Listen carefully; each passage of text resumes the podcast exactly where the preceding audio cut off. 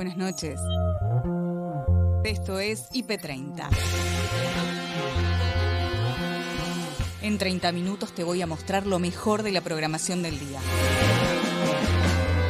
Ahí vamos.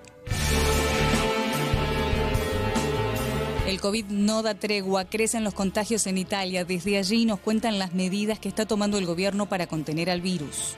Italia está dividida en estos momentos en tres zonas, ¿no es cierto? En la zona roja, donde hay cuatro o cinco regiones donde existe una cuarentena domiciliaria estricta, donde vos no podés salir de tu casa salvo por justificadas razones. Diego Iglesias habló con el jefe del bloque Frente de Todos, José Mayans, sobre el envío del esperado presupuesto 2021 y dio detalles. El primer presupuesto que presenta este equipo de gobierno un presupuesto que es absolutamente real, con cifras absolutamente reales. ¿Qué va a pasar con los jubilados, con la nueva ley de movilidad? ¿Ganan o pierden? Los jubilados van a ganar. Es una fórmula que es muy importante contar cómo viene el caminito de la fórmula, porque en la Argentina todos y todas los jubilados recuerdan que el tema de sus saberes y el aumento de jubilaciones no ha sido lineal. Hay momentos en donde han ganado bien y hay momentos en donde han perdido mucho. Siempre son esperadas las palabras de Matías Culfas, el ministro de Desarrollo Productivo. Habló con Noelia y Gabriel en IP Noticias y esto contó. El ATP, que digamos, ha sido el, principal instrumento de, apoyo al sector productivo, tuvo un momento muy fuerte en el mes de abril. En el mes de abril tengamos en cuenta que aproximadamente la mitad de los asalariados del sector privado cobró este, este beneficio, ¿no? Es decir, un, fue un momento muy, muy complejo de la economía argentina y desde ahí la economía volvió eh, paulatinamente este, a, recuperarse, a tal punto que en el mes de septiembre, como veníamos poco preanunciando, este, ya tuvimos este crecimiento, es decir, el, sector industrial tuvo variación interanual positiva, también algo parecido con la construcción, que se viene recuperando fuertemente. Esto obviamente convive con una heterogeneidad. Está claro que el sector gastronómico, hotelero, viajes, turismo está este, afectado, igual que actividades culturales.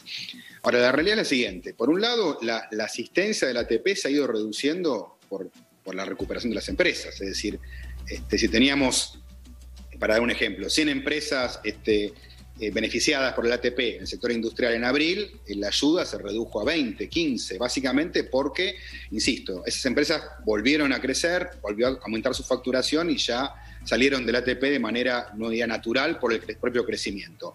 La decisión que hemos tomado fue, eh, ha sido continuar con el ATP para los sectores críticos hasta fin de año, es decir, este esquema de pago de salarios continúa hasta fin de año para hotelería, gastronomía, actividades culturales, las afectadas severamente por la crisis del coronavirus. Otros sectores pueden recibir el crédito tasa subsidiada, que le permite incluso este, subsidiar parte del capital si en el año que viene recuperan parte del empleo, aumentan la, nómina laboral que tienen. Y por otro lado también eh, el Ministerio de Trabajo va a instrumentar nuevamente el repro, es decir, no, es que la, ayuda se está desactivando, no, lo que ocurre es, por un lado, muchas, empresas este, ya no necesitan esa ayuda. Y por otro, vamos modificando el mecanismo de asistencia, porque la crisis no es la misma, no es lo mismo lo que ocurre hoy en Argentina en noviembre que lo que ocurría en el mes de abril, donde teníamos prácticamente una, cantidad enorme de la actividad productiva este, comercial y, de servicios cerrada. Así que en ese sentido lo que es una readaptación de la asistencia y este, hoy, insisto, hay tres mecanismos, ATP, salario, eh, crédito subsidiado y el repro del Ministerio de Trabajo que se instrumenta de otra manera para también asistir a empresas en crisis. Entonces, Matías, vos lo que le decís a la CGT es tranquilidad, no es tan así como están diciendo en este comunicado que se recorta la asistencia a sectores productivos. Absolutamente. Lo que hay, insisto, es una adaptación, lo hemos hecho todo el tiempo. Vamos calibrando la ayuda estatal en función de las necesidades que va generando la crisis. No es lo mismo lo que ocurre hoy que lo que ocurría en abril, mayo, junio. Ahora, eh, el año que viene, según el presupuesto, ya no, va, no vamos a tener ATP. ¿El repro va a ser tan potente como lo fue el ATP este año? Ya sé que no estamos en la misma situación que en marzo, que en mayo, eh, que en julio. Ahora, eh, el año que viene va a ser también un año difícil. La, previsión de, de repunte de la economía es menos de la mitad de lo que va a caer este año. Bueno, ahí tenemos algunas señales de incertidumbre. Está claro que una cosa es que el problema del coronavirus se solucione, que las diferentes vacunas puedan comenzar a, llegar y a vacunar a la población y esto implique eh, poder poner en, marcha toda la economía. Ese es un escenario, el, más favorable, y eso significaría probablemente la, que no sea necesario ningún tipo de asistencia. Otro es el, que, una posibilidad, que es que parte de los problemas continúen y entonces, este, bueno, ahí insisto, están, las herramientas, digo, claramente no, no es necesario el tipo de asistencia que hemos tenido en el peor momento de esta crisis del coronavirus, ¿no? El segundo trimestre del año, que fue un, trimestre de mucha situación dramática. Cambios en el Gabinete Nacional, renunció María Eugenia Bielsa y Fernanda Minio en IP Central habló de los posibles motivos de su salida. Puedo hablar de lo que es el, trabajo de nuestra Secretaría y lo que significó para nosotros eh, todas las dificultades que en el Ministerio. Obviamente había un problema de, falta de rapidez y eso tenía su sentido. El, traspaso al Ministerio de Desarrollo Social nos va a dar esa dinámica que, no la podíamos tener ahí en el Ministerio. Ya después otras razones que hay no, no sabría decirte. Yo sigo en contacto con muchos de los secretarios eh, del ministerio y seguimos trabajando como sabíamos que se estaba trabajando ahí con distintas formas. Cada, cada ministro debe tener su forma. Yo creo que, que, fue complicado este año y de eso. Te queremos, Diego. Maradona recibió el alta definitiva y Cherkis Vialo habló en Somos PM del 10. Ahora van a poner a Diego sobre la mesa porque Diego ha reclamado y exigido la externación. Esto es este, innegable. Bien, ¿cuáles son las condiciones de la externación? Buscar un lugar donde tengamos un médico, un enfermero, una probable ambulancia, un centro hospitalario próximo, de buena accesibilidad y de amplias comodidades, porque además va a pasar una cosa poco común en la vida de Diego van a meter a alguien que no conoce bajo el mismo techo, además de el familiar que se quede supuestamente a cuidar. Bueno, este, es una convivencia complicada. este, y es, de una tolerancia milagrosa, la tolerancia que exige que las chicas estén allí este, junto a Diego y junto a ese entorno que blinda a Diego, que encabeza a su abogado. A ver si lo estoy explicando bien. Pero como ahora la prioridad es Diego, todos deponemos actitudes en procura de Diego. Lo importante no es que hoy pueda salir de alta, pueda ir a un nuevo domicilio, pueda volver a convivir con sus afectos, pueda estar rodeado de sus hijas. No, lo importante es sostener este delicado equilibrio en el tiempo, porque una parte de lo que Diego requiere como medicina insustituible es el afecto. Es que alguien lo bese, es que alguien lo mire, es que alguien lo toque y es que alguien le diga al oído cuánto lo quiere. Claro. Eh, básicamente ahí bajar del pedestal al genio y hablarle al ser humano de carne y hueso, porque le caben lo que nos caben a todos nosotros, ¿no? La necesidad esa humana y que se vayan los chupasangres de al lado, que, que los tiene cualquier ser humano, mucho más un ídolo, ¿no?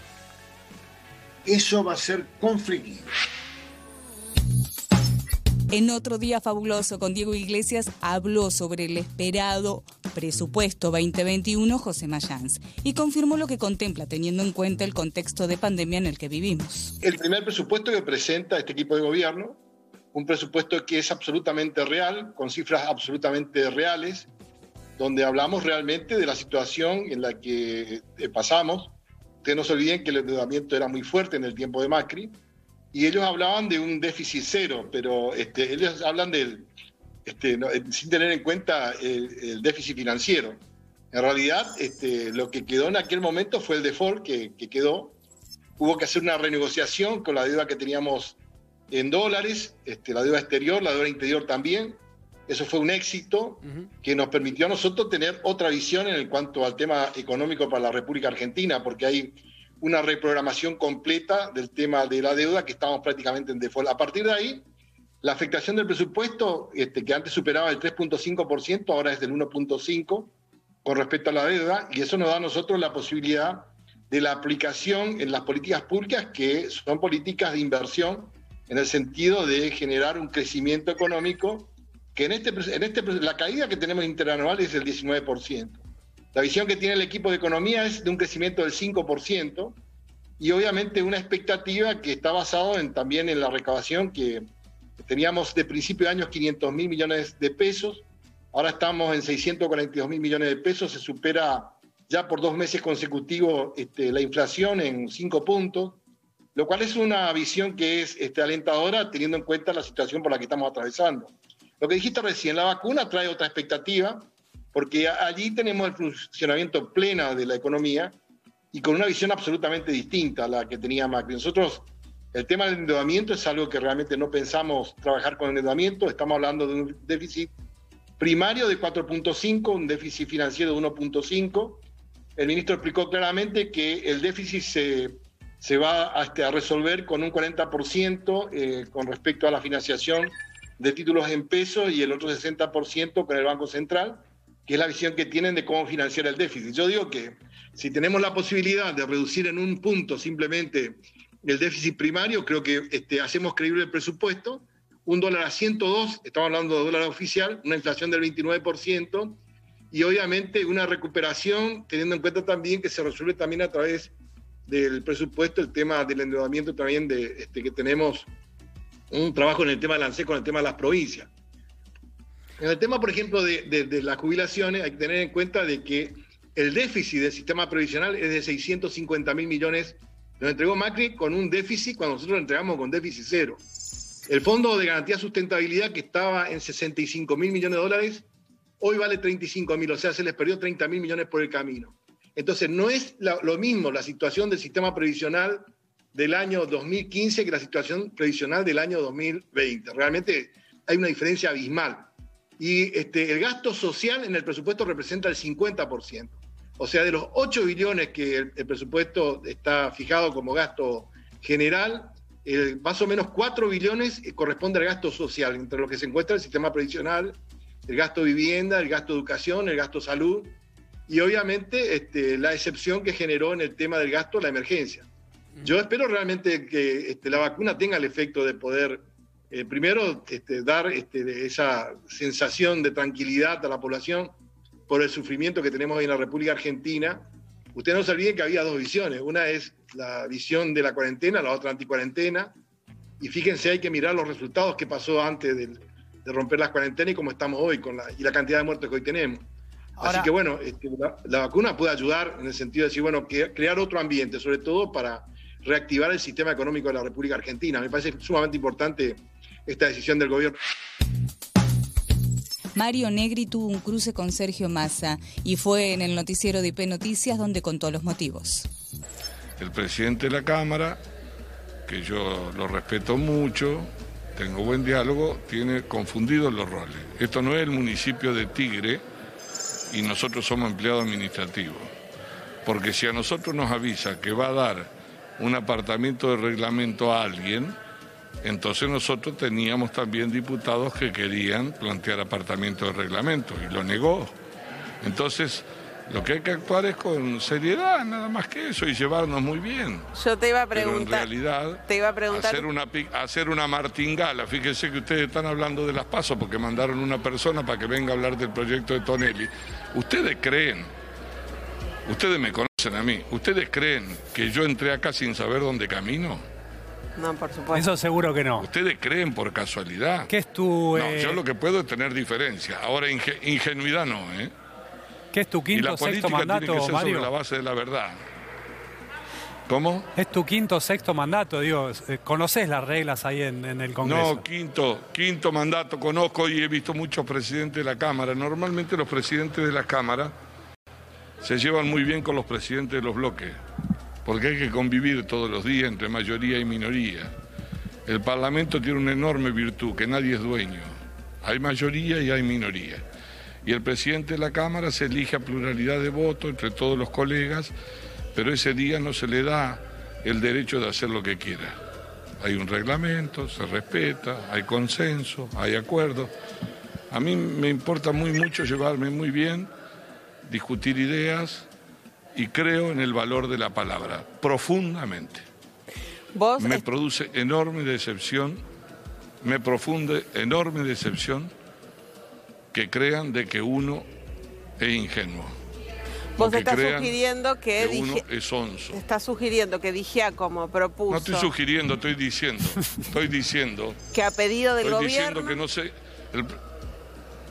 No, no, eso ya no sé, tendrás información vos, yo no he dicho nada del gobierno, bueno, mi pregunta es si vos estás sugiriendo que Dijea como propuso el apartamiento del reglamento para votar el proyecto de Tonelli a pedido de alguien del oficialismo. No, no tengo ninguna duda que estaba de acuerdo con el presidente de la Cámara. Con Sergio Massa, ok. Pueden decirlo. Ok. Y que lo cual no me parece mal, pero díganlo. Mm. Entonces yo voto, y, pero déjenme hacer un apartamento a mí. ¿Por qué tienen que hacer solamente Te iba, te iba a preguntar antes si habías eh, si después del cruce habían eh, aliviado un poco las tensiones, si habían hablado con Massa para... Eh, no, si yo no, yo no, no, no, a mí no se me subió la tensión. Tengo exactamente igual que la de siempre. COVID-19, pesadilla 2020. El sistema sanitario en Italia está bajo presión. Se lo confirman vía Zoom a Silvana y a Rocío. Crecen los contagios, hay 35.000 por día y ya advierten un desborde incontrolable. La situación es la siguiente, nosotros nos encontramos en una situación bastante complicada eh, porque está bajo presión inevitablemente el sistema sanitario público italiano, bajo estrés y aparte la tasa RT, ¿no es cierto? La tasa de contagio de cada positivo respecto a otras personas con las cuales se pone en contacto está ya tocando el 1,7. Y el objetivo del gobierno es, eh, digamos, que baje eh, bueno, bajo el umbral del 1. Diga, falta mucho todavía y por eso se han tomado medidas restrictivas que para el mundo científico, Silvana Rocío, parece que son insuficientes, porque yo recuerdo que Italia está dividida en estos momentos en tres zonas. ¿No es cierto? En la zona roja, donde hay cuatro o cinco regiones donde existe una cuarentena domiciliaria estricta, donde vos no podés salir de tu casa salvo por justificadas razones, ¿no es cierto? Y con una declaración jurada. Después, bueno, tenemos otra región en la zona naranja, donde efectivamente hay ahí una tasa de contagio bastante particular, pero no tan grave como en la zona roja. Y después nosotros que estamos acá en Roma, por suerte hasta ahora, después veremos mañana, estamos en la zona amarilla. ¿Qué significa zona amarilla? Nosotros tenemos una vida común y corriente, no tenemos restricción en la movilidad, podemos salir por lo menos hasta las 10 de la noche, que arranca un toque de queda hasta las 5 de la mañana. Y ahí sí hace falta una declaración jurada, ¿no? Ustedes hablaban de las vacunas. Eh, bueno, eh, es verdad eh, que todo el mundo está contento, feliz. por las buenas noticias en torno a la Sputnik, en torno a la vacuna de Pfizer, de la cual se hablaba muchísimo ayer. también Italia, también Italia está muy preparada respecto a este proceso de vacunación, con decirle que el gobierno va a presentar en las próximas horas al Parlamento un plan seguro y eficaz de vacunación primero para las personas vulnerables y de riesgo y después, por supuesto, para el resto de la población italiana, ¿no es cierto? ¿Va a ser obligatorio ese plan, Marcelo? No, por el momento no se habla eh, de, una, de un proceso obligatorio de vacunación, aunque escuchando a la gente por la calle, el 99,9% de los italianos iría corriendo a ponérsela, cualquiera que sea efectivamente. Aparte porque aquí el italiano eh, le tiene mucha confianza a las autoridades sanitarias del país. Sabemos que Italia tiene a los mejores científicos a nivel europeo, ¿no es cierto? Por lo cual cualquier vacuna que sea jamás llegará, digamos, a una persona si no tiene la autorización de las debidas autoridades sanitarias de Italia, ¿no? Y otra cosa que yo estoy viendo y que hago comparación con la República Argentina. Tengo entendido que ustedes van a gozar de una cierta flexibilización, se están preparando por una temporada de verano. Ojalá que todos los argentinos se cuiden y que no hagan como gran parte, por ejemplo, de los jóvenes italianos que durante el verano nuestro último que hemos tenido creían efectivamente que el virus había desaparecido, volvieron a hacer una vida como antes y fíjense ustedes en qué condiciones estamos en estos momentos, ¿no es cierto? La titular del ANSES, Fernanda Raberta, en un mano a mano con Diego Iglesias, explicó cómo es la nueva fórmula para los jubilados. Esta vez dejarán de perder. Los jubilados van a ganar. Es una fórmula que es muy importante contar cómo viene el caminito de la fórmula, porque en la Argentina todos y todas los jubilados recuerdan que el tema de sus saberes y el aumento de jubilaciones no ha sido lineal. Hay momentos en donde han ganado bien y hay momentos en donde han perdido mucho.